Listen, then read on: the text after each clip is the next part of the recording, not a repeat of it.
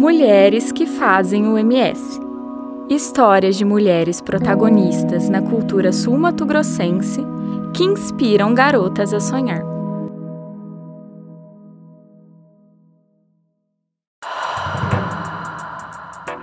Enir Terena, cacique.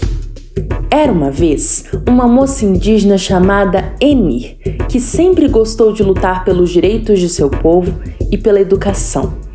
Ela morava na aldeia Limão Verde, em Aquidauana, e com oito anos se mudou para Campo Grande, buscando melhor condição de vida. Até sua fase adulta, ela buscou aprender mais para fazer a diferença então ela começou a ajudar sua comunidade indígena através da política. Assim se tornou a primeira cacique mulher de Mato Grosso do Sul, no ano de 2008. Enir ajudou a fundar o Memorial da Cultura Indígena e a Escola Municipal Sullivan Silvestre Oliveira, na comunidade indígena Marçal de Souza.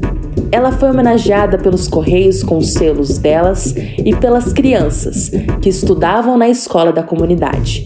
Enir mostrou para o seu povo que eles podem aprender e buscar melhoras para eles, se unir e mostrar o quanto a cultura indígena importa.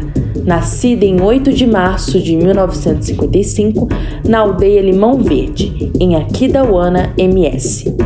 1955 a 2016.